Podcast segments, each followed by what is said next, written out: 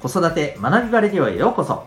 今日もお聴きいただきありがとうございます。子供の才能思いを唯一無二の生き方へ。親子キャリア教育コーチの前城秀人です。指紋分析、心理学、読み聞かせなどのメソッドや塾講師の経験も取り入れたオーダーメイドのコーチングで親子の本当に望む生き方を実現するそんなサポートをしております。また、オンラインサロン、ともいくパパの学び場というパパのための交流や学びの場も運営しております。このチャンネルでは家庭、お仕事どちらも充実させたい、そんなママパパを応援する情報、メッセージを毎日配信しております。今日は第343回です。AI 〇〇というテーマでお送りしていきたいと思います。本題の前にお知らせをさせてください。え日々忙しく、え、お仕事、そして、え、お家のこと、パートナーとのこと、えー、ね、いろんなことに頑張っていらっしゃるお父さんを応援したいということでですね、私が運営しております、えー、オンラインサロン、ともいくパパの学び場というものがあります。パパさん対象です。え、これからパパさんになる方も大歓迎でございます。え具体的にはですね、どういうことをしているかというと、主に3つです。え1つは、え忙しいお父さんが移動中とか合間合間にスマホで聞いて学べるラジオを提供しております。えー、で、それも1日2本です。1本は今聞いていただいている、この学びバレディオ公開版ですね。で、もう1本は実はサロン放送版も毎日、えー、はい、配信しておりまして、ここはあの、サロンメンバーさんしか見れないような形、えー、見れるじゃなくて聞けないような形になってますね。はい。で、えー、2つ目はですね、えー、パパさんがやっぱりこう交流したり、えー、まあいろんなことをね、ざっくばらんに話したりして、えー、まあガス抜き、息抜きができるような、えー、そんな交流の場をやっております。まあ主に今、オンラインでの飲み会が中心になってますが、え、コロナの様子を見てですね、対面でのなんかね、体を動かすとかね、そんなイベントもしていく予定でございます。そして、え、もう1点、えー、これがね、なかなかすごいんですけど、すごいんですけどって自分で言っちゃいますけど、えー、個別でのですね、無料セッションを月に1回サロンメンバーさんには特典として、えー、ご希望された方にさせていただいております。はいえお困りごと、ね、子育てやお家でのお困りごとだとかですね、あるいは、えご自身のお仕事とか目標に向けて、え自分自身と向き合うっていうね、コーチングとして、え活用いただくこともできます。はい、えそんなお父さんのためのオンラインサロンでございます。興味ある方は、えリンク貼ってますので、ウェブサイトをご覧になってみてください。それでは、改めまして今日の本題に行きたいと思います。え AI○○ ということで、えー、先日もですね、まあ、AI であのものすごく精密な絵をね、えー、描けてしまうそんなものが登場しましたよっていうねあのお話もさせていただいたんですが、えー、今回もですねこの AI によるこんなものが出てきたよっていうお話を2つちょっとシェアさせていただけたらと思ってます。で、それを通してですね、うん、やっぱり私たち、そしてお子さんがですね、育むべき力って何かなっていうことを改めて確認していけるような、そんな、はい、えー、会にと思っております。で、えー、早速ですけど、ご紹介する事例の1個目がですね、AI 教師です。はい。えー、これ AI 教師がですね、人間の教師よりもまあ、あの実績を出してしまったという研究結果が出ています。えー、これはアメリカのですね国防高等研究計画局で行われた研究らしいんですが、えー、AI 教師による米国海軍の新人さんに対して行う、えー、技術教育そこに人間の先生と AI の先生両方で、え実際にこう指導していったところですねなんと AI の教師による、えー、指導を4ヶ月受けた生徒さんはですね、えー、同じ期間生、えー、人間の教師、え先生から受けた指導をの生徒さんと比べてですね、2倍結果を出していると。解決能力をこう測るテストで、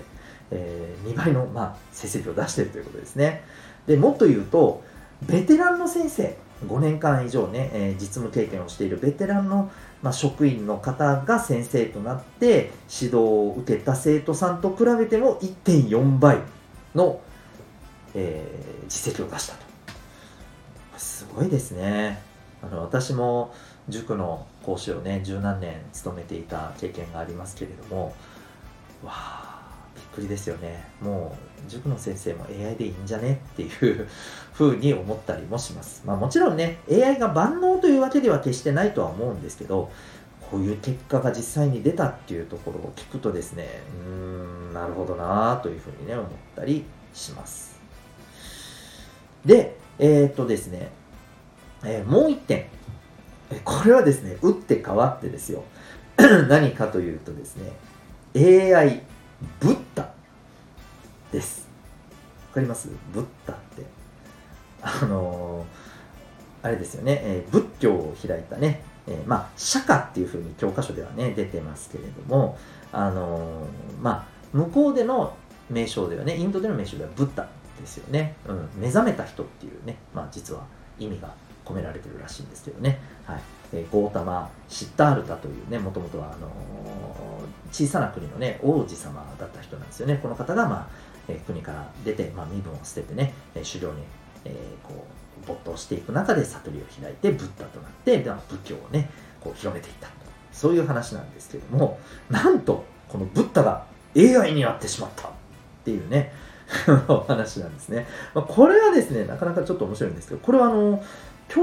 都大学などの研究チームが開発していって、えー、仏像の姿でですね、スマートフォンの中に現れて、悩みに対して自動で回答してくれるという、そういうものらしいんですよ。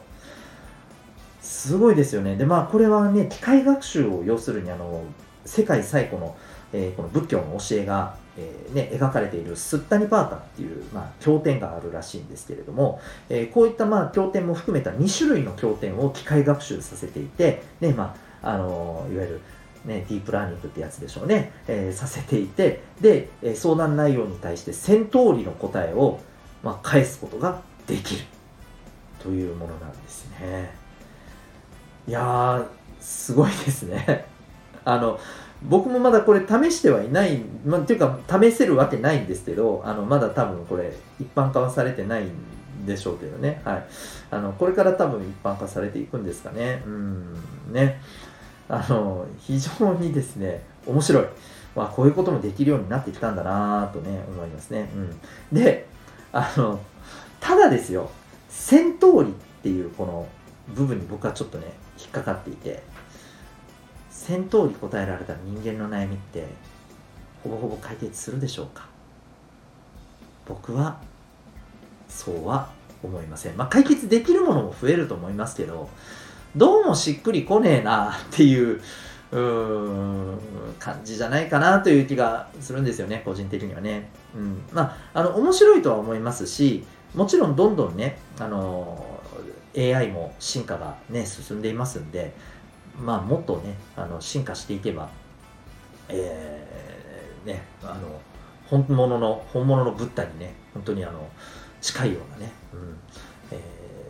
ー、悩みを解決してくれる、悩みに対して答えてくれるようなね、うん、そんなあの AI がね、えー、普通にもう私たちの生活に密着してくれるかもしれません。うん、ただまあこの辺りはねまだまだかなっていう気もしていますで僕はこの2つの事例から思うんですけれども、あの、前者の方はですね、いわゆる、まあ、答えが一つって決まっているものに対する指導なわけじゃないですか。で、一方で後者の方は、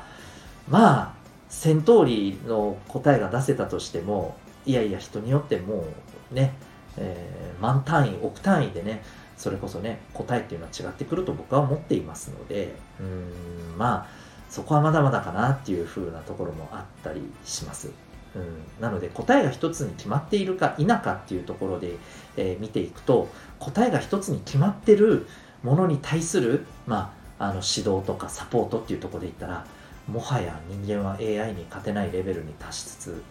あるのかなそういう、まあ、あのステージになってるんじゃないかなっていう気がします。一方で、えっ、ー、と、ね、まあ、ブッダの方の部分ですよね。この人の思いとか、えー、自分なりに、えー、まあ、向き合っている悩みや課題に対してどのように、え、じゃ答えを出していくのか。これはですね、やっぱりまだね、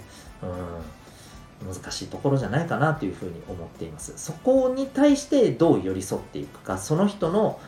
がしか出せない答えをどのようにサポートしていくか。ぱりここがすごくね大事な人間にしかできない部分でありでやっぱり人が、え、支えられるのってやっぱりね最終的には人だと思っているのでやっぱり人間同士支えていけるために必要なコミュニケーションとか、えー、やっぱりこうあの言葉にならない部分を感じ取ってい、えー、くところとかですねいわゆるあの EQ っていう心の知能指数という部分にもなると思うんですけどこの辺りのところをですねやっぱり磨いていくことが重要じゃないかなというふうに思っています。はい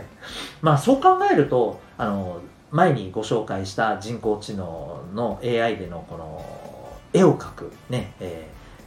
ー、ね、あのシステムもできてますよっていう話をご紹介させていただきましたけども